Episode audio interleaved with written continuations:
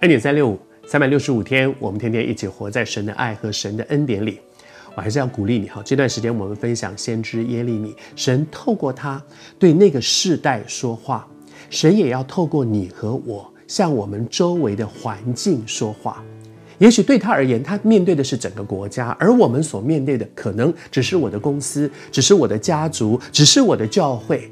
但是，不论我们面对的那个环境有多大，我们影响的范围有多大，神要每一个基督徒都成为生命有影响力的人。你记得马太福音里面讲到说，神要我们成为盐，成为光，他不要我们是那个光，却放在斗底下，盐是没有味道的。什么叫盐没有味道？就是那个汤里面放了一大把的盐下去，可是那个味道一点没有变，一点咸味都没有。我们这个人。神也把我们放在我们的环境里，就好像那个盐放在汤里一样。但是会不会我这把盐放到汤里，对这个汤一点影响都没有？虽然放了一大把下去，汤还是淡而无味，这叫做没有影响力。但是如果盐放到汤里面，那个汤的味道会变，这叫做有影响力。上帝希望神把你摆在你的公司，把我摆在我的家族，把我摆在我们的教会。上帝希望这个教会，因为有有我这个人在那里，这个教会会有一些影响，会不一样，公司会不一样，家族会不一样。但是，当我们要成为这样一个不一样的人的时候，看看圣经告诉我们，我们怎么样可以成为一个对我们周围有影响力的人。耶利米，神透过他去向那个世代说话，而。我们要不要成为一个生命有影响力的人？有一个很大的关键是，我知不知道神到底要我成为一个什么样的人？神希望我们这个世代成为一个什么样的世代？神希望我们那个世代成为一个什么样的世代呢？行公义，好怜悯，对事情，我们所做的事是不是公平的？是不是公义的？因为有我在，那些黑暗的腐败的事会减少。好怜悯。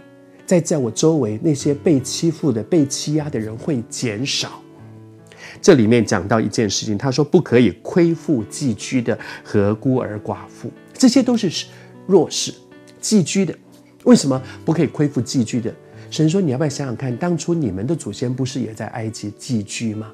在那个时候被别人欺负的很厉害，现在。你们不是在埃及了，而在你们现在可以有能力维护自己的时候，对我们周围那些同样跟你当年一样被欺负的人，我有没有一个怜悯的心呢？孤儿寡妇是没有人照顾的，可是当年我们没有人照顾的时候，我们很惨。现在我们不在那样的境况之下的时候，我可不可以顾到我周围那些有需要的人？而后面还讲到一个是说，不可流无辜人的血，上帝在乎这件事，不要有人被欺负，那个被欺负到弄死掉，流无辜人的血是那些人没有做错事，却被陷害，却被伤害到，甚至失去生命。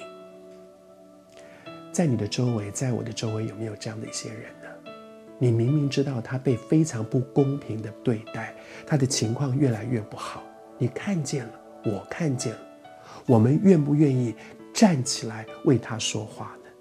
也许你说那不关我的事，但是要不要回想，如果今天是我在这样的光景之中，我会不会希望也有人出来为我说话呢？